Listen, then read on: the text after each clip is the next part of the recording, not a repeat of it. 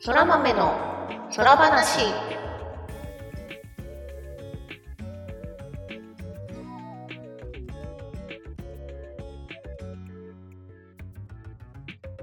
そら豆の空話第36回をお聞きの皆様空日はぐみぐみです空日はターニャです。空豆の空話はゲームが大好きという共通点を持ったターニャとグミグミによる雑談配信です。ゲームや趣味の話など多岐にわたってお送りしていきます。はいというわけで、うん36回です、ですね。いやーなんかまた暑さ戻ってきて雨も降らなくなってうんちょくちょく降ってるか。いや夏ですね夏ですね。はい皆さんそろそろ夏休みのご予定とか立てたりするんですかねあら。どうなんでしょう私勤めてるところいつも夏休みってなくてあなんあか有給がう今の会社は有給がちょっと多めに付与されてるからそれでご自由にどうぞっていうああ公式なのよね。はいはい、うんなるほどねでもなんか、うん、自分あの親戚があんまりいないもんでうんお盆っていうイベントがないのよね。うんうんうんなんでお盆休みってなくてなくてというか取るタイミングがあんまりなくて なんで夏は割と休み消化しないことが多い。なるほどまあ夏ねみんなが休んでる時に休むとどこでも混んでるっていうのもあるしまあ単純に暑いから外出たくないっていうのもあるしまあそれが一番だな。そうなんですなんでまあまあまあシルバーウィークあたりにねちょっと長めに取ろうかなとか思ってますけどはいいいと思います、海ちゃんはうちの会社はですね一応あの夏休みはこの日だよっていう設定がございましてはいあうるんだんうんあるある休んでで、えっと8月の、うんなんかどっか1日休むとちょっと長めの連休になるみたいな、うーんうんうんえっと8月の12日かなちょうど8月11日が山の日なのでそれが木曜日なんでそんなのできてましたねそういえばはいございますの よなので8月12日金曜日を休むと、まあ、連休になるねっていう感じの夏休みの構成ですなるほど。まあ、だからといってそう私の家もタニャが言うみたいにあまりあのお盆だからといってお墓参りに行くとか、まああまりないのでそんなね休みがあっても、まあ、いつもしないような 家事をするぐらいかなとかうんうんうん。なまあそんな感じではあるんですがるほどね。まあね時間がねまとまって取れるので今までちょっとやれてなかったゲームを消化するとかはしたいなと思ってます。うんうんうん。そうね。いやー、ほんと。はい、ででですねちょっと話は変わるんですけれども、前回私たちプライムデーの話をしたじゃないですか。しました。はい、でそれに関して、あのいろんな反響というかあの、うんコメントをハッシュタグ付きでいろいろいただいてたりしまして、はいはいはい。はい、それをちょっと読み上げていこうかなと思います。はい。ありがとうございます。ありがとうございます。まず一つはですね、プライムデーでエコーショーとスイッチボット買ったところなのでタイムリーな話題だということでね、反応いただきました。ありがとうございます。スイッチボットね。スイッチボットは私は持ってないんですけど、うんうんなんか使いたくなるよね。うん。そう、ちょっと憧れる。ねいろいろあるしね。カーテンのやつはね、結構うち会社で使ってる人もいて、うんうん。気にはなってるんだけど、ね、朝キングねマン。ションね。そう。カーテンのレールがちょっと特殊な感じで、なんか割とスイッチボット何にでも使えるカーテンレールななカーテンレール何にでも使えるって書いてあるんだけどうんうん。まだ迷ってるってああ、実際に会うかどうかわからないっていう不安。つけられると思うんだけど多分ねメインのカーテン開けるとレースカーテンまで開いちゃうみたいなああ、まと近ますっぎててね。さそう私いつも手でやるとき結構気を使って開けてるんでどうなのかなって思ったりとか確かに何かひこのレースカーテンが一緒にまとまって開かない工夫が必要になってきちゃうっていう。あとねあのスイッチを物理的にカチッと押すボットっていうのがあるんだけど、うんうん。それはね、なんか同僚が使ってたんだけど、すなんだろう、スイッチが硬すぎると、あの カチッて押すなんだ強度に耐えられなくて本体が浮くっていうね。わかるわかるか な。押し押し負けちゃう作用あそうそうそう 反作用であそう。負けちこゃうとからがねうんあるらしいので、あの接着がねしっかりできるやつがいいみたいですね。なるほど接着面とか接地面のねそうそうくっまあなんかつけるそれも方法力が加えやすいなんか設置の仕方とか公式で書かれてたりするけどうんうんうん気をつけてください。 はい、ぜひ。でもなんかね、この、あの、物理的に押せるってね、なんかいろいろ対応範囲が広そうだから、ね、工夫次第引っで、張るもね。できるからねこれああ、引っ張るもできるんだ、すごいな。一応ねそうえー何か、ね、こんな設置をしてやったぜとか、こんな生活になりましたみたいなのがね、あった ら、ぜそうひ、ねまた教えてください。聞きたい。はい、はい。もう一人はい、えっ、と、もう一人ツイ、スイッチボットについて、うんはい、あの、お便りくれた方がいます。えっ、うと、んソラネームもいただいてますね。ソラネーム、赤巻紙、青巻紙、黄巻紙。惜しいうんこれ、これ、読ませたくて仕方ないんだろうなって思って、ちょっと練習しといたんだけど、読めなかったな。あ青が読めなかったな赤巻紙、青巻紙、黄巻紙。うん落ち着いた方が言えるんだ赤巻紙、青巻紙、黄巻が、みみ。み なんで見なきゃい けない気巻きがってあなんれだなんか間違えたような気がして止まっちゃったんで。合ってる合ってるはいありがとうございまあすりがとうございすます。と我が家は出張を機にスイッチボットのハブミにプラス温湿度計を設置して遠隔で猫様の快適さをチェックできる体制にしました。ピース。ついでに留守の間は監視カメラで様子を見れるようにしました。8割くらいキャットタワーのてっぺんかな天辺で寝てっぺんていることが分かりました。というお便りをいただきました。ありがとうございまありがとすう。ございます。うちもあのスイッチボットの話じゃないけどうちもしばらく、うんあのホームカメラみたいの入れててうんうん。まあうちの猫をあの見えないところに隠れるんで、うんうん何も映ってなかった時期がありましたね、 おーうまく。ただ寝てる時に私が寝てる時に出てきてうごうごしてるのはそれで分かったりうんうんうん。なんで楽しいよねなんかね、知らないところで活動している 猫。そうそうそうでもちょっといいちょっとねな。温度管理は大事よね結構ね、温度管理してくれて、自動的になんかやってくれるのは良さげに見えますな。あとねなんかまあつけっぱなしでいいのかもしれないけど切っておきたいとかなんか出かけてる間に急に暑くなったとかさあるじゃん、うう涼しかったからエアコンつけないで出てきちゃったんだけど、まあ、うん日をまたいだらめっちゃ暑くなったとかさ、ね、良さそうだよね。あとうんこれこのシステムってさその遠隔例えばスマホのアプリから、うんあの特にそのあじゃあスイッチオンでみたいなこともきっとできるんだよね。できると思うようん、であればまあなんかその温度が分かんなかったとしてもあまあちょっと入れとこうかっていう感じで入れたり消したりができるのかな。そうだねちょっとすると私ね使ってんの確かネイチャーリモなんだけど、うんネイチャーリモはあの温度センサーとそのセンサーと全部一緒くたになってるんで、うんうんアプリで部屋の温度も見れるしエアコンもつけられるうん一体がまあネイチャーリムの方がちょっと高いっていう話は聞いているけれどもうんうんうんまあ全部センサーがついてるならそれはそれでっていう感じでお得感があるのかな、そうだね割となんか連携先も多いしねいいねちょっと私も将来的にそういうことやりたいので参考にしていきたいと思います猫ちゃんのねあの ちょ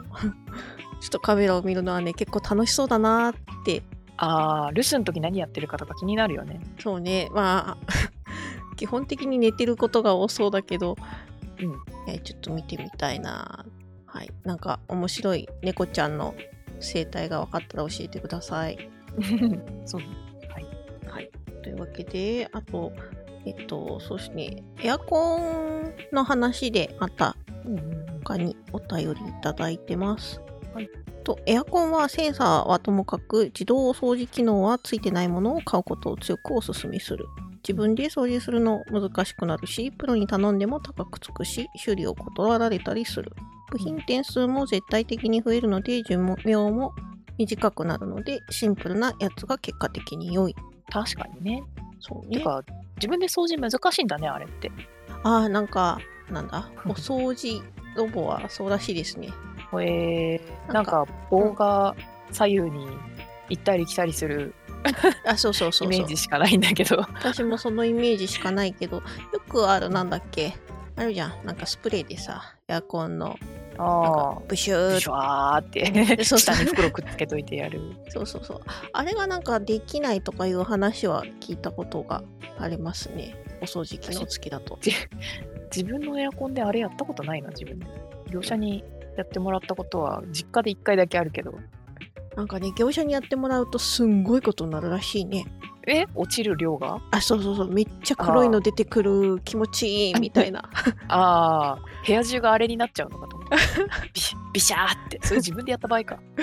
自分自でや分でやるの怖くないあの袋とかさなんかうっあかありれは、なんだ ろう。私が使ったことあるのは、あの、部屋側に流れてくるんじゃなくて、なんつうのああのー管の方室外機ねのあのはいはいはい排出されるっていう。それで言うと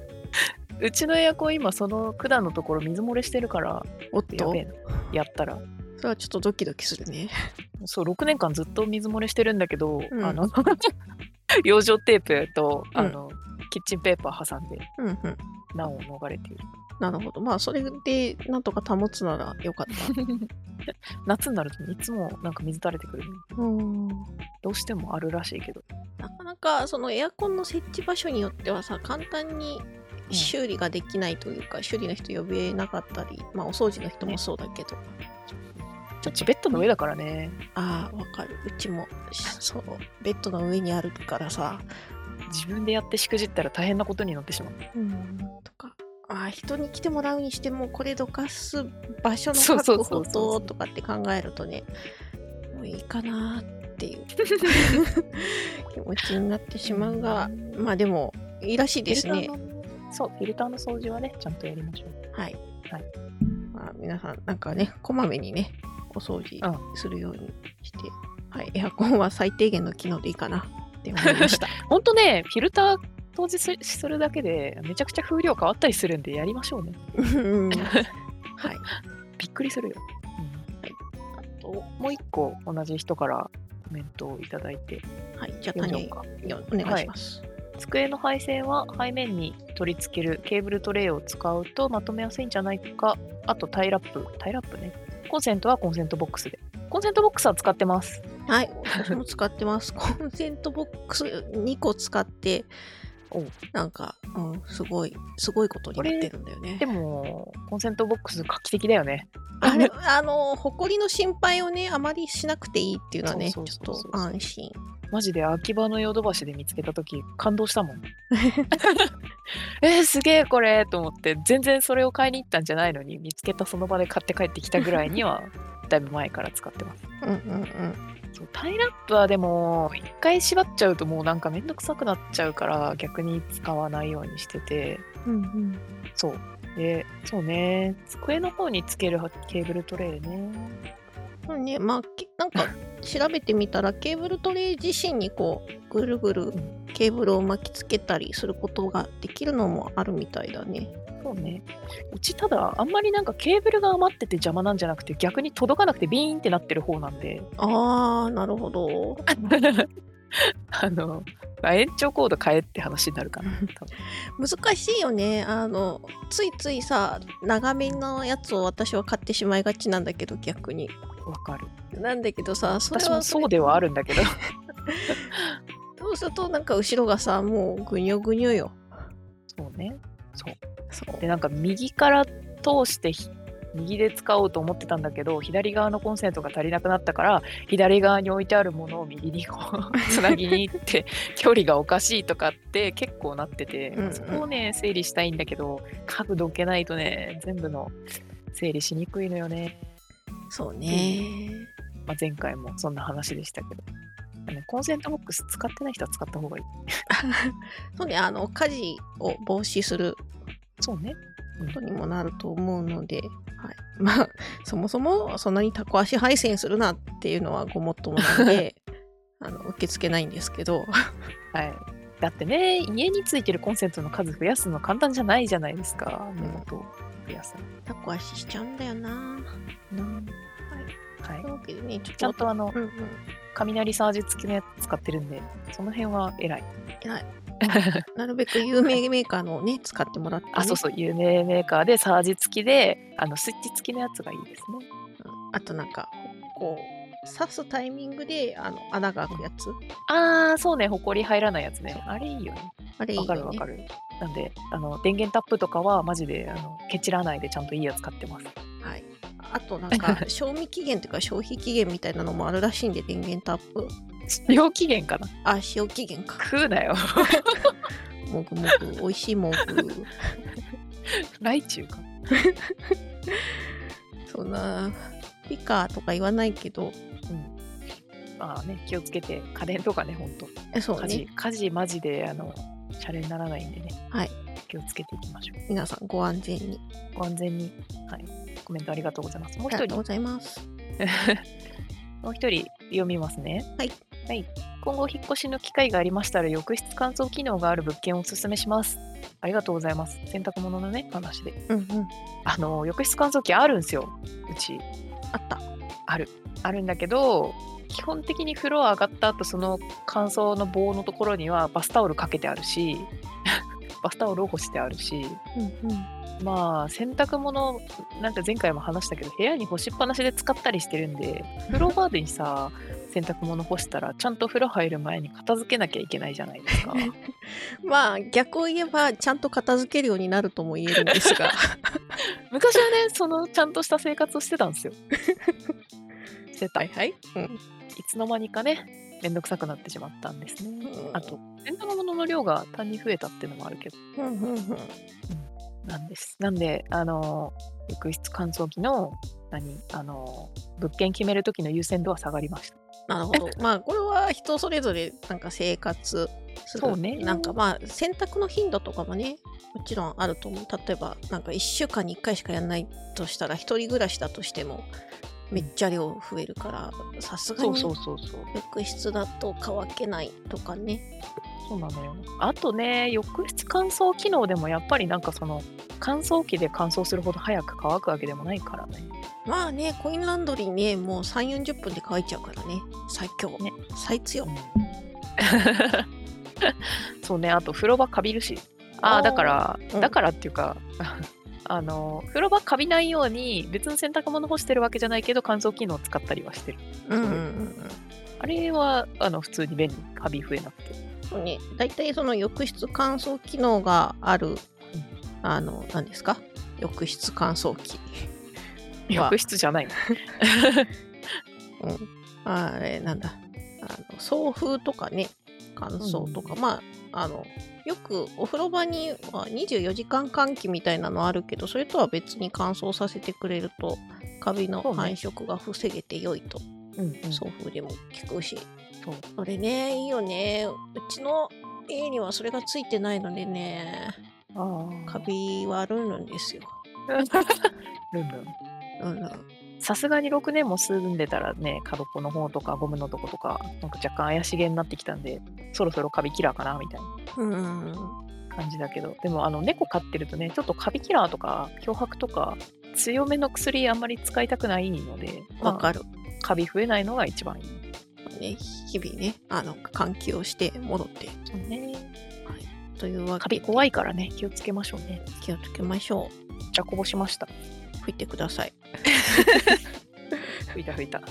よかったよし。 はい、というわけで、先週の、はい、反応ありがとうございました。ありがとうございます。本当ね、コメント嬉しい。うん、嬉しい。あとみんな、やっぱ、買い物の話好きだよね。私も好ガジェットとかね、買うよね。き。そうそうそう。ガジェットの話はね、あの、いつでもウェルカムなので、こんなん買ったよとか、あ、こんなん欲しいだったら私今一つあるんですよ。何どうしたんはポメラ。 あ、あーなんか新型出たって。出た出たっていうか、まあ、こんもうこれが配信される頃には出たで出るごめん なさいまだね予約状況ではい最新作は DM250 番ですけど 250か。200が検索のトップに出てきちゃった。うんちょっと SEO がなってないわ、ね。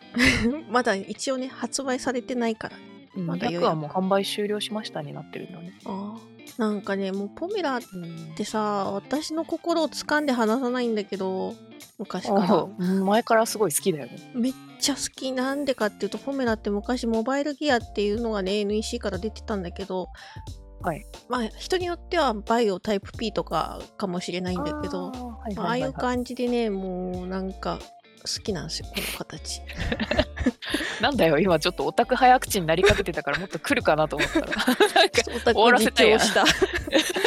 いやでも実況すんなよラジオねでモバイルギアとかねうん大好きだったんだよね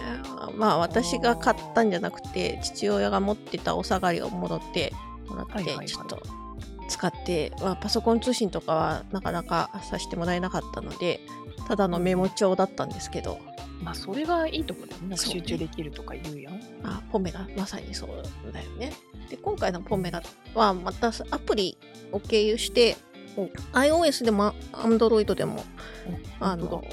なんだ文字列をねちゃんとパソコン側に転送する術を得たのではいうんいやー欲しいけどねこれ高いんすよ今回あそうなの6万円ですよ高っそう シンプルに高いシンプルに高いんだよな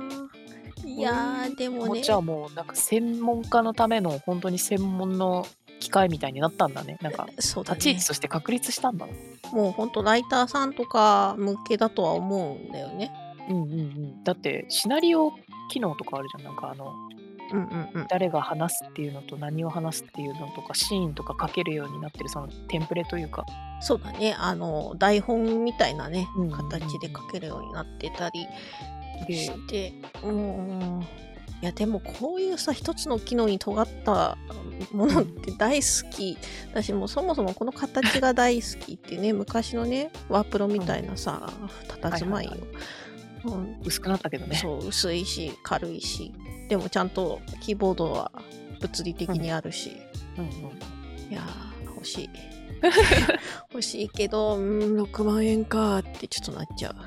キングジム公式オンラインストア限定モデルもう売り切れてるじゃんあー白いやつでしょ白いやつうんあれはもうあの予約開始早々になくなってましたねすげえなそんなにみんなポメラ使って文章書いてんだなんかやっぱ最近あれじゃないですかあの個人的にもこの創作小説とかね書く人いるだろうしあのあ書く読発表むのと場か増えたもんねそうなろうとかあるから、ナローかける世代6万円出すんかなあーでももうだいぶ大きくなってるんじゃないの大きくなあっそてうるかと言ってはあれですが、成長している、うん、うん私あーいいなネットワーク通信ないから会議室に持ち込めるって言ってた人はいたな昔ーあー、まあ、確かに安全というかあの、うんセキュリティ的にね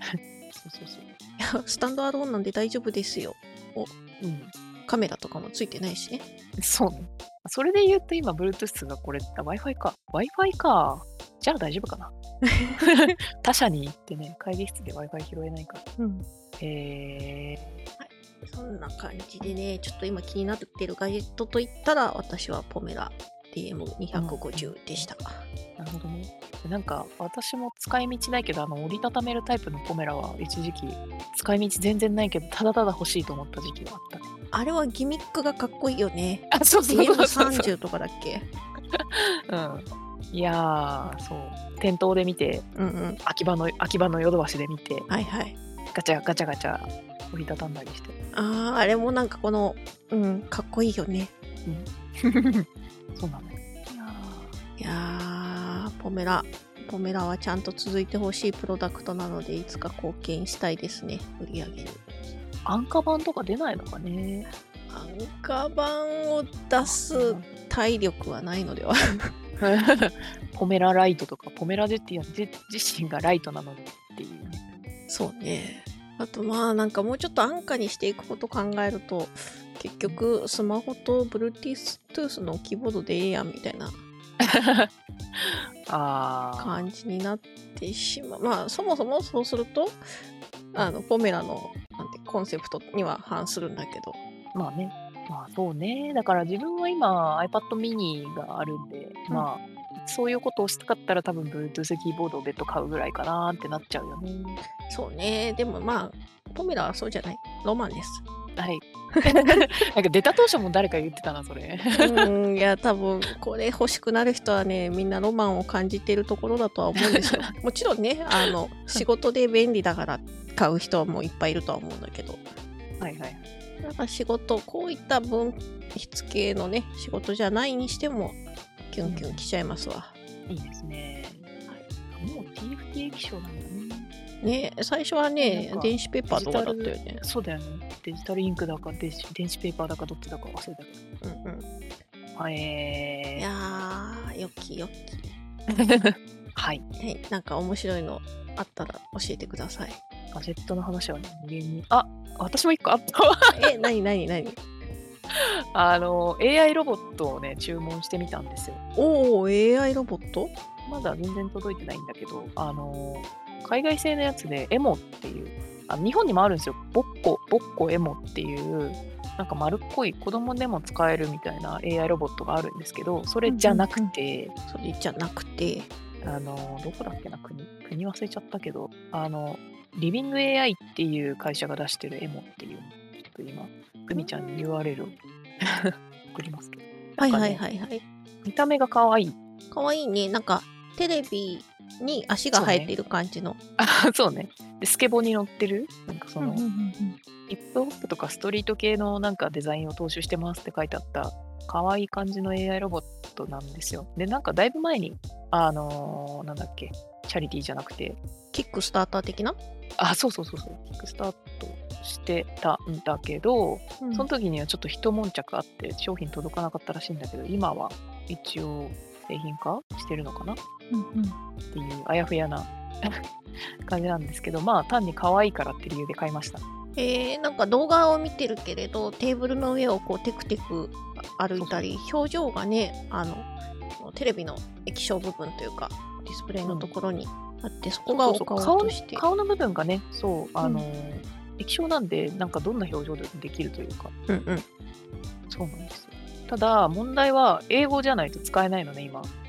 ああ、話しかけられるの話しかけられる話しかけられるしあの回答もしてくれるんだけど回答も英語だからうんうんあの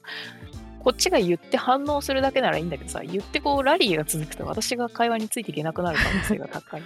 ヒアリング能力が上がるかもしれない。 そうそうそう喋るだけならね命令なら定型文喋ってればいいんだけどうんうんああとなんか日本の人が買ったっていうレビューをねいくつか読んだんだけどうんうん。あのうるさいし邪魔って なんか寝てる時いびきがうるさいとかうん体調悪くした時に構ってあげないとうんなんか機嫌悪くなるとか、 たまごっちじゃん。そこまで遡 るあそうそういえばそうか。たまごっち先進的だったんだな。そうだね。デジタルペット界ではなかなか先進的な存在だったかもしれない。なんか仕事中静かにしててって言ってもうるさいんだってこいつ。ああ、まあ、子供みたいなものですね。そうそうそうまあ机から落ちそうになるとなんか自分で止まる機能とかねなんかそういんうう AI らしさもあるらしいんだけど、ええあでも現状そんなにまだ頭いい感じではないらしいんですけどアップデートも今後やってくって話だったのまあ夢なんでねこういうのこういうのね、かわいいね。ちなみにタニアのところにはいつ頃届く予定なのわ からん多分半年から1年後ぐらいかなあそういうレベルなんだ。なんか今、普通に販売してるとかじゃなくて、受注生産的な感じなのかしら。感じなのか受注が単純に多くて間に合ってないのか、うんあの今この型番型番っていうか注文番号まで作ってますってページがあるんだけどはいはいはい。結構離れてておお。なるほどなってなった買ってからか考えたんだけどそれは まあじゃあ、来年の今頃には増えているかもしれない。そうなんですよなんでなんかねもうすでにオプションパーツとかも一緒に注文してうん。あでも結構進んでんなおあとね5000件ぐらい5000個ぐらい出ると私にも届く じゃあ、意外とすぐかもしれないね。多分ねえーちなみにオプションってどんなものがあるのあのこのエモっていうロボットヘッドホンつけてるんですけどうんうん、つけてそる。のか替えのヘッドホンとか着替え要色違素。うんうん。着替え要素とか、まあ、服服があるんですよ服。服よいしょ服、ああ、はいはいはいはい。まあ、着ぐるみ着ぐるみ、あれか。なんて言ったらいいんだろうな。よ着くせさ、替えっていうのとは違う。はそいう。だねポンチョ。ポンチョ、なんかぬいぐるみの、うん、うんうんうんあの、縫い、縫いっていうか、餅、餅的な 縫い。わかる人にしかわかんないな。 ねああ、なんだろうね。着せ替えができるっていうとまた違うんだけど、自分で作うんうっんてなんかなんかケープを飾り付けたり。りとか、ああるよね。はいはい、あるある。ああいう感じ。そうそう。なんか、その、さっきのヘッドホンは確かにエモのパーツを入れ替えるって感じなんだけど、うん。服はなんか上からケープかけてあげる感じのやつ。ままだ全然種類なくて、あんあんまり趣味でもないんだけど、この牛さん牛さんだね牛さんと犬かな犬の着ぐるみがあるんだけど犬の方別になんかこの感じ趣味ではないので買わなかったけどみたいまあ、牛さんはほら、今年、牛年だし、あそういうことわかんない。えでもこれ海外やでこれうん、海外だから関係ない 日と思う。本関係ないと思うけどけど、まあ、単純に可愛いよ。そうねあと標準セットにスマートライトがくっついててなんかあのエモがエモに話しかけるとそのスマートライトつけたり消したりちょっと色をピカピカさせたりできるっていうのがついてるのでうんうんそれをちょっと楽しみにしてるぐらいなるほど。なんか仲良くならないと指示出せないらしいんで、ね、最初はまず仲良くなってくださいって書いてあったちゃんとね、お世話してあげてね。 そうそうそう。日本人だと名前覚えてもらうのが大変とか言ってたね。ああ、もうあれじゃないじゃん。英語名のあだ名をつけようよ、ターニャに。タニアでいいじゃん。本当だ、ターニャでいいや。ちょっ と一応私のこの名前はゲーム内であの普通にあの呼ばれても大丈夫な名前でつけてるんで、もう ね、リアルでもターニャン、ターニャンって呼んじゃうからな。そうそうそう日本語で言った方がむしろ恥ずかしいんだよねこの名前 なんかあの海外とかロシアとかだと普通にねタッチアナでターニャで普通に呼ぶんだけどさうん。日本語だとニャーって猫だからねなんかリアルでターニャさんって呼ば呼ぶの恥ずかしいっていうのはあるんだけどそっか。あのむしろ海外の方では普通の名前なんでうん、じゃあ、エモも覚えてくれるかも、ターニャ。そうね、まあ、なんかガジェットつながりでもあるけどなんかみんなロボットペットとかを持ってる人いたら感想聞いてみたいですねああ、そうですね。いろいろ最近はね、あの、高いのから。まあ、私の知識は高いのしかないけど。あとよく話題で見るようになったのはあれじゃないあれどれあ名前出てこないレストランというかファストフード店のあ、あのー配膳ロボットそうそうそう猫の猫の配膳ロボットかわいいよね。ガストかガストだった気がする一回だけね、あの、会いました。あ本当私まだ会ったことないんじゃなんかね、うんまあ、まあ言ってしまえば配膳ロボットの液晶にこう、うん目が描いてあってで、まあ、そうねちょっとねあその周りの装飾としてツンとした耳があるだけなのに「うんあ猫ちゃん猫ちゃん来た」ってなるよねなっちゃうし「あ猫ちゃんが取るね取るね待っててね」っていうね気持ちになるし。 道を開けてほしいにゃって言ってくれるもじゃあごめんねごめんね開けるねってなるからうんうんあれはねいいと思う結構立ち往生してたりとか2台いるところで2台同士でどいてどいてって言ってたりとかうんほっこりエピソードが多いそうね、あとなんか通路にちょっと椅子がさこうはみはみ出てお客さんが帰っちゃったりすると、取れないにゃみたいな感じになってて 押してけやってい うそのお店の人がこう猫のための道をね開けてたりして いやでもねちょっとね、アトラクションというかうんうんうんうんあのエンタメ感があって楽しいのと、まあ、実際に、あのちゃんとお仕事してるから、そうね運んできたりとかするだけだったらね、まあうんうんなんか間違いも多いみたいな話は聞くけどまあ、間違いも多いっていうか間違いの人間側なんだよねあの 何段目から取ってくださいとか言ってんのに別のとこから取っちゃうって いうねそうね話は聞いたけどしっかりしろ人間って感じ まあその辺はなんか運用でカバーしてもらうしかないのかななんか一つのテーブルにしか一往復ではいかないとかあーまあそれでね結局人と同じになっちゃうじゃん、そうお盆持ね、っていける数がうんまあなのでいい感じにやってほしいけどいやでもねまこうああれ聞いてねちょっと AI ロボット欲しくなったんですよあーいやでもいいと思うなん可か愛いのが欲しいそう可愛い顔があるだけでちょっと ね人間の感情が動いてしまうなんか割とその擬人化文化は日本の文化だみたいな話は聞くからこれが海外でどうなのかはよくわかんないけどまあでもロボットはあるんじゃないうん昔から結構あるよねなんかあの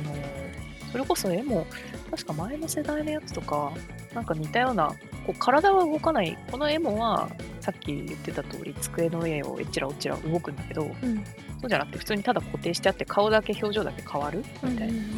やつは前からあったりあとねそれこそ10年ぐらい前からあって名前忘れちゃったけどまあ自分でプログラミングができるみたいなねカスタマイズができて、なんだろうねいろいろ表示したりとか時計表示したりとか天気表示したりとかで開発者界隈が可愛がってたロボットみたいのはいてえーそうそうそうロボットじゃないんだよななんか本当ディスプレイみたいな感じで、うんそのキャラクター表示させたりとかをしてる人がいたってぐらいかな、やまあマスコットキャラクターってねあその AI 系のそうなんだなんかねもうほんと側があるだけで可愛いんですよね。あそうなんでこいつに限ってはまあまあそこそこの値段なんですけどあのなんでそこそこの値段ってドルで買ったからさ今円安で今ちょっとやばいよね。 そう円安でさなんか前3万ちょいで買ったって言った人がいたのに私4万ちょいかかったからね円安海外の人は円ね安今日本のフィギュア買い時らしいよだからああそう ねえ今買うもんじゃなかったなとは思いつつまあゆ 夢なんでってそうそうあ欲しい時がね散々そうなんで買ったのでまあ遊ぶつもりだけど英語使えないしなってなったら、うん多分飾っとくだけになる 3万円のフィギュア買ったみたいになるまあまあなんかうんなんとなく眺めてても可愛げだから可愛いげだよね可愛げだよこれが表情コロコロ変わるんだからいいと思うなでも電源切ったら顔真っ黒やここは時々つけて戻ってそうちなみにあのーね買ってない FF14 のあのハイクオリティフィギュアというかあのあるんですけどそっちがね2万5000円だったんでそっちの方が安いっていう まあこっち電子機器だからさいやー妹付きのねあのオムヤがあのすごい成功なねはいはいありましたねあれをねそう買うか迷ってたのあれは、うん動く場所ないからってやめたんですようんまあ場所問題はね常にそうフィギュアはあるんですけどでもこいつ買っちゃったからねなんか裏切った気分だよそんなことない よオメガがね机の上から落ちないようにこう動いてくれる AI ペットになってくれたらマジで買うんだけどそれはちょっと欲しいなうんシャカシャカシャカって、そうまあでもあれ夜中に動いてたら絶対無視だと思うけどうん、ちょっと怖いかもギャーってなると思うよ オメガそしたらあとはもうアルファというセットにしてねそうねあれで緩和してもろってそうそうあ のうちアルファのぬいぐるみはあるけどじゃあそのぬいぐるみの上に固定してもらってなるほど。ねえそんな感じで、あの、どんな感じか。まず今から英語の練習を私がしないといけない。そうねあの 伝わる発音をしていただそいうて、エモ、エモ、エモって言ってるけど、あの正しい発音、イーモーらしいんで、今をエモ、はい今をそうそうそうって言わないといけないらしいので、頑張ります。はい頑張ります。まあぜひあの到着したら仲良くなってはいあのいいもの近況を教えてくださいの。そうね。いや、ガジェットの話は広がりますな。広がっちゃいますねいやー、そうなんですよガジェットとゲームとね、食べ物は広がるよね。広がるゲームといえばさはい、あのちょっとロボットロボット、うん、ロボットつながり。つながって、まあ、最近話題のストレイですけど、 うんうんうん。そっちね。そうそうそうあのまあすすゲームが進んでいくとロボットの街みたいなところに行ってうんうん。猫がスリってするとロボットの顔にハートとか出たりするみたいなのでねなんか変な音出て なんかそのあー可愛いっていうあのハートが出た時の音何とも言えない音が毎回気に なるうやおやおすごいすごいきっと好感度が上がった音 だよ。そうそうそうそうあれねやっちゃうよねうん、とかまあ話題ですがタニャンは最近なんかゲームやってますあストレイやってましたよ、うんやってましたけど最初のゴミゴミした街にたどり着いたところであの 3D 酔い爆発しまして あの、ね、なんかノート集めてきてっていうお使いを言われるんだけど、はいはいはい。 3冊目取ったところで負けてうわーってなんかもうゾンビのような感じになっちゃったんでちょっと続きは難しいかなってなるほどまあなんかそのゲーム画面内の明るさが暗かったりしたりとかするとね余計そうあとやっぱね視点低いのよあると思うんだよねああ猫ちゃんのね視点は低いね猫ちゃん猫ちゃんの視線がね低いんでなんか普段酔わない人も酔ったって言ってたんで、まあそれ多分猫ちゃんの視線の話かなってなんかで画面に画面中央に点を表示できると思うんだけどやったやったああなんあかれやっても速度ダメもか遅くしてダメだかうんら早くしたらどうかなとかやったけどで1日にやるとさうん1日 にいろいろやるとそれはそれで酔うんで そうねちょっとずつしかねそう日を分けてとか寝て起きてやったりとかしてたんだけどダメだったねなんか体が一回これで酔うぞって覚えちゃうともうダメっぽいダメか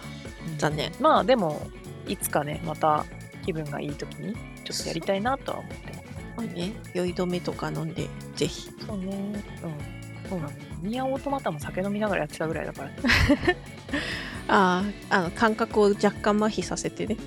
そうでなんか机からすごい離れて今回も結構机から離れてやってたんだけどうんやっぱ探し物する時近づいちゃうんだよねうんうーんカメラが暴れるというかまああそうあとなんか猫がアクションする時に一瞬カメラが猫に近づいてうんアクション終わった後グーンってゆっくり後ろに引いてくのね勝手にうんうん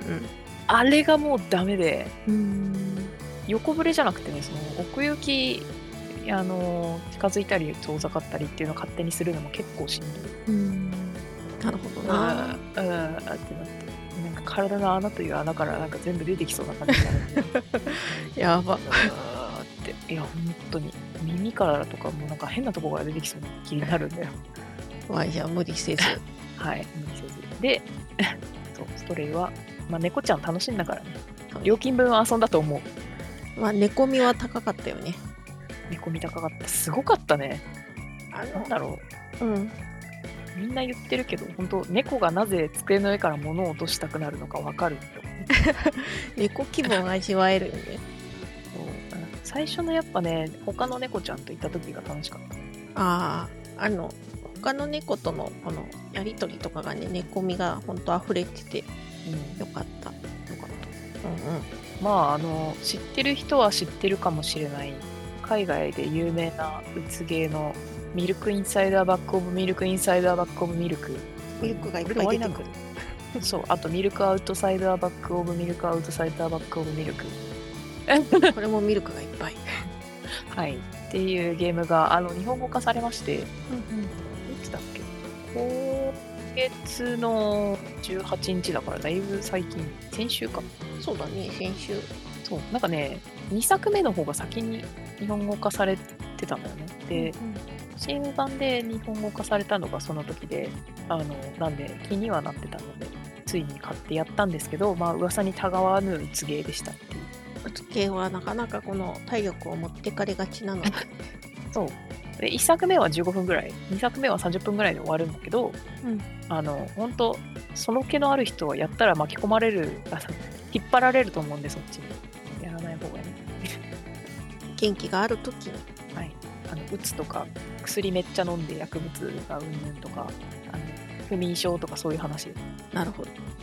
なんか、うん、きっと年齢制限があるようなタイプのゲームですねそうだねうん流血表現とかないけどメンタルに薬で薬出てくる時点でダメかなうんそれで言うと明るいうつゲーのマインドハックっていうゲームがあの今年出るっていうので待ってるんですけどああマインドハックはこの前あのちょっと前の空話でも話題になってたかな、そうスチームでデモ版やりましたっていうはいはいあれねまだあリれリもまだーだス予定2022年動画が一本見てたかな見てないか悪人の頭の中をお花畑に変えるテキストアドベンチャーうんキャラクターがすごい好きなんでこれはまだなんかできるような気がするす。そうね、これはなんか、狂明るい方向の狂気です。な。うんうんサイコパスだなーみたいな。うんいやー終わりが気になるけど、まあ、うつ芸結構好きなんで、ちょくちょくやってますけど、今積んでるのが結構あるんで、おもりとか、あともう一個ぐらいあった気がする。おもりはまあなんかあの任天堂スイッチとかにも移植されててちらちらとあのメニューでは見かけるやつですね。絵が可愛い感じなんで騙されて買っちゃった人も多いらしいですけどいやーこれはね騙されて買うだって私タニャンから聞くまでそんな重いゲームだと思ってなかったも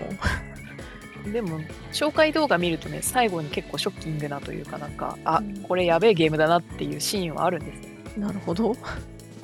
なんか最初ねポワポワした音楽でみんななでピクニックみたいな雰囲気の映像なんだけど最後狂ってくんでもう動画の時点で、そうなのかそう私もプレイはしてないんでそれ以上のことは知りませんが、はい、これもうつげらしいって聞いてます、なるほど、まあ、この手のねそのサスペンス的なホラー興味ある人はぜひそう結構インディーのなんか不思議な雰囲気のゲーム好きなんで自分は、うんうんうんまあ、どうしても暗いのも混ざってくるっていうね、まあ、インディーゲームほんといろんなジャンルがあるし割とね軽いのから重いものまでそうね積んでるやつの中で言ったら第31号実験体っていうやつとかあります俺はそんなについてないかなレビューした人のコメントでは終わった後にじんわり心に残る感覚って言ってるから悪い話ではないんですほうほうスチームパンクのパズルゲームですっていう紹介がされてますなやっぱねインディーゲーム短時間でなんかちょっとした感じのが遊べるのがまあ達成感もあるよねクリアできたっていうそうね、はいまあ、あとそんなうつげをやってちょっと心が沈んだ のであ好きだって言っても沈むもんは沈むんですよ、うんそうんそれは ねなんであの FF4 をやってますお急に急にメジャー4 4 F4 やってますあの 3D キャラ版のやつを途中までやってたんですけどちょっと飽きちゃってですね放置してたんですけどピクセルリマスターのやつやり始めたらなんかすごい10時間でだいぶ先まで進んだんでこのままエンディングまで行きたいなっていう感じでこの土日やってます頑張ってくださいうんピクセルリマスターねなんかいろいろあの評判が作品によって良かったり悪かったりは聞きますが、なんかバグっていうか バグが多いっていうのはちょくちょく聞くのと、うんでも別に私そんなにいろいろ試行錯誤したりしないし 普通に攻略本見ながらなぞっていく感じなんで攻略本じゃねえか攻略サイト見ながらなぞっていく感じなんで特にその遊び方では問題が発生しない感そうねで何が楽しいって FF14 でねじ、うんいっぱい出てきた元ネタがねやっぱ見れるのがあの楽しくてなんか原作読みに行ってるみたいな感じでやっ てますあーそれはいいよねなんか FF14 が想定されている遊び方というか FF シリーズとのつながり方みたいな感じになってるピクセルリマスターパックで買ったんで、あのうん1から6まで全部入ってるやつが入そんなん売ってるんだすごいなってるんですよ。なんで、まあ、4、5、6は最後まで遊んだことがないので、1、2、3は一応やってる、いや、やってはいないか。まあまあまあ。なんで、ちょっと4、5、6はやりたいなと思って買っちゃいました。いいじゃない本当14ってすごいリスペクトしてリスペクトなのかね何なのかなんか人からしたら考えないで昔のネタただ持ってきてるだけとか言う人いそうだけどいや本当うまく取り込んでると思いますよ、まさにテーマパークだねうん、あテーマパークかなんか私ツイッターでデパートって書いちゃったあ まあでもデパートそでれは技のデパートやまあ、あのニュアンスは一緒一緒もうねキャラクターとかなんか本当些細なことがいろいろ取り込まれててまあちょっと14やってない人もねいると思うんであれなんですけど逆にねや14に興味を持ってあ、そうそうそう、もらっぜてひやってもらって、でやった人はぜひ過去作もね、あの面白いんでやってもらって、はい、やっとあのリリディアちゃんが大きくなって帰ってきました。ああ幼女じゃなくなった幼女じゃなくなった、なんで大きくなるんだろうと思ってたら、そういうことかってとこも見ました。へえ今まで知らなかったんですけど、なんか大きくなるっていうのだけ知ってました。私もあまり知らない単純に時間が過ぎてるんだと思ってるけどいや言わなくていいですよ、言わなくていいです、はい、でもそれやるとね、あのいや自分もそのあネタバレはしないですけど、うんあの主人公たちもうおじさんになってるじゃんって思ってたの。そう ねさあおじさんになったんでしょうかねうーんみたいな。その真実はピクセルリマスターをプレイしているみ たいな あそうねおじいちゃんキャラは老衰で死ぬのかみたいな確かにその話をすると まあいろいろ想像が膨らみますがまあそんな感じで、だから私はめちゃくちゃゲームやりまくってます。うんいいね ちょっと14サボってますね、最近。あその点に関しては私も一緒ですね一応私日課だけは毎日欠かさずやるようにしてたんだけど。最近ちょっとバタバタしてログインもままなってないですが、平日は疲れちゃって、ちょっと見してない。ただそう私の方でゲームのネタっていうとですね、あのまだちゃんとしっかりはプレイしてないんですけど、はい任天堂スイッチオンライ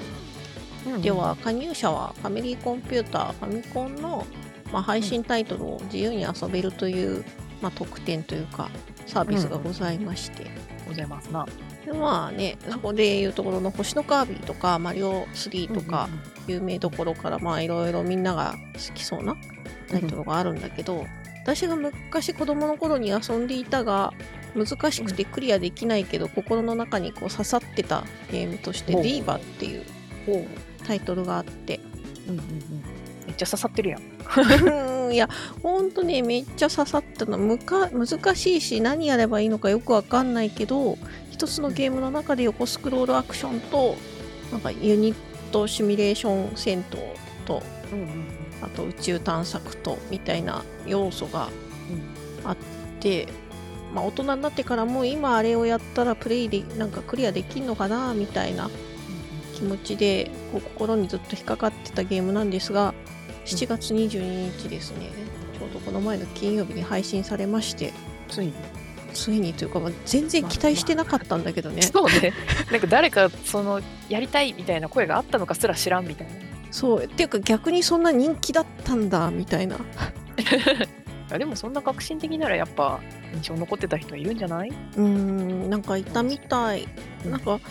その後にね大人になってからあのゲームって何だったんだろうみたいな時みたいなことを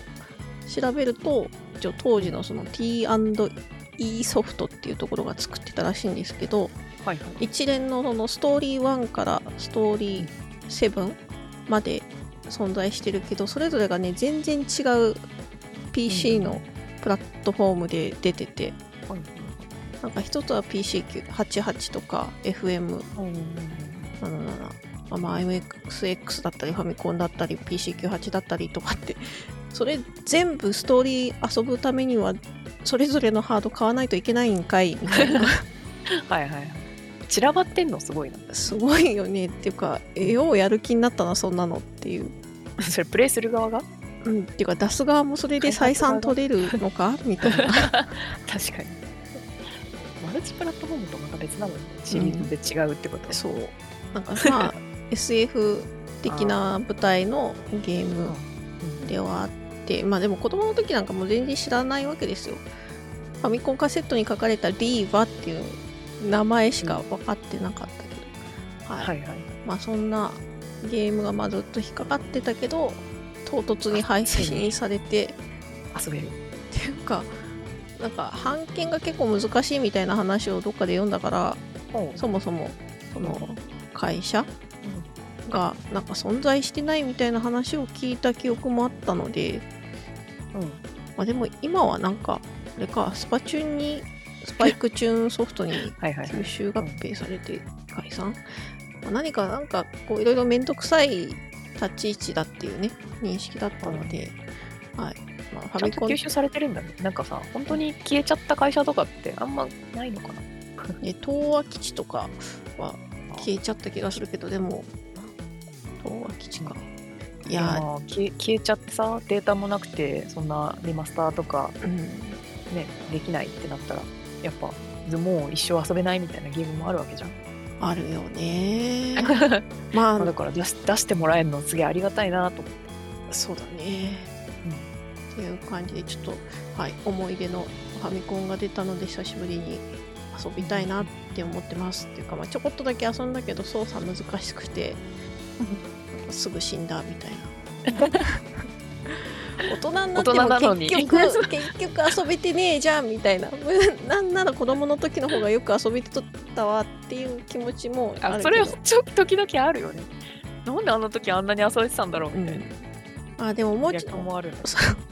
大人なのでもうちょっと練習したらもうちょっと遊べるんじゃないかなっていう淡い期待とともにねはいいやースイッチオンラインのねゲームコントローラーがスイッチでやると難しいとかもあるんだよねああまあ一応プロコンあるからプロコンでやってみてもいいのかもしれんああプロコンねえファミコンのプロコン買ったプロコンっていうかあーファミコンのコントローラー買ってないんだよねあれ毎回買うか悩むのこっちだったらもしかしたら操作できるんじゃ ないかあどっちにしろ下手だと思うんだけどさいやーでもうーん悩むよね全然さそのあのなんだスイッチオンラインってさプラスアルファうんお金をその払うとさメガドライブとかも遊べるようになるじゃないですかそうそうそうそうでメガドラのコントローラーもあるんだよあるじゃんメガドラのコントローラーは欲しいのものとしてグミちゃんはそうだろうなとそ思うってもうめっちゃもうメガドラのコントローラーってねいいんですよ丸くて持ちこう手にパルとして全然ね私ちなみに話振ってるけどメガドラもメガドラのコントローラーも記憶にないん ですよじゃあこれから知っていただいて あーはい 怖いいやでもそうねメガドライブに関してはあれですねあのメガドライブミニうんそうねうん出たからミニがね出てミニ2もね今度出るからいやもう楽しみが止まらないっていうかまあそっちで出てるタイトルだったらそっちで遊ぶかみたいなあーのはあるしそういう感じなのてかよくそれも出してこれも出したよなとは思ってるまあねセガは多分あれじゃない許可さえ出せばあとはまあやりたい人が作ってもろてみたいな なるほどわからそういんうどういう関係性か はわからんけどいやでもいいよねあと今期はね何しろ派遣アニメ「異世界おじさん」がありますんでおう皆さんあのセガにいっぱい浸っていただければと思います伊勢海おじさんセガなんだ、そう異世界おじさんはあじゃあご存じない方にもいらっしゃるかもしれないんで簡単にかいつまんで説明するとセガが大好きなおじさんがあ17年前失踪してしまったんだけど、まあ、17年後に帰ってきましてあ失踪じゃないねえーっとなんだ神神隠しみたいな神隠しっていうかなんか入院してたんだねずっと意識が戻らないであーはいはい、で意識戻らない間おじさんは異世界で大冒険を繰り広げてて、まあ、17年後に目が覚めて甥っ子と共に生活を始めるとでおじさんには、まあ、魔法の力がまだ残っていてそれがすごいよね 残ってんだそれを利用しながら、まあ、VTuber として VTuber じゃないね YouTuber として生計を立てつつセガのゲームで遊ぶっていうあそういう話なんだおじさんがとにかくセガのファンで、もうちょっとねおかしいから見てくださ いあの17年も経ってるしねそうそう。あれ、最近、セガはどんなハート作ってるんだみたいな話から始まるから ね。もうおじさんって。おじさんその質問は困るそよ、うっていう感じで。まあでも、はいおじさんは、その話聞いたら一瞬で自分の記憶を消すからね。ええ聞きたくなかった、そんな話っていうなるほど、 感じで。まあ、えっ、と、もともと、あに、あのー漫画があるので、漫画も面白いし、まあう、んアニメはね、アニメで普通に配信されてると思うので、アニメ見て気に入ったら、本、漫画買ってもらってもいいと思うんで、ちょっと1、2話見てもらえればいいと思います。先に多分漫画買うな、いや、ほんとね、面白い。多分、あの、なんだ、1話ぐらいはきっとどこかで試し読みできるんじゃないかな。そうね最近多いよねそう。いや大変おすすめですので、ぜひ、あの、異世界おじさんの中で繰り広げられる異世界の話はもう過去の話だから、そこはそこでね、安全に読めるというか、 おじさん帰ってきてるおじさん、ん帰ってきて無事だから。うんうんうんただまあ、おじさんなんでそんなことしちゃったんだよ、みたいな気持ちにはなるかもしれんけど、 はい、ぜひぜひ、あの、おじさんの面白い話とセガの話をね、摂取していただいて、セガに興味を持っていただければ幸いです。はい。はい。 というセガ信者でした。結局次長はまあちょくちょくね外れていくうんいいんですよはい。存分 に存分に話してもらわないとラジオにならないんでいや、も う、それはそれでまた別の機会を設けてえ 話しても全然いいんですけど、はい。そんな感じですね。なんか今月、今月じゃない、今週もいっぱい喋っちゃったな。そうね。だいぶ話したね。だいぶもうすごい話し長かっそうね、 予定してない話をね、いろいろ話しましたが。うはい。というわけで、じゃあ今週は以上にしましょうか。た。はいよ。それではまた次回。ターニャと。グミグミでした。ままたねたねー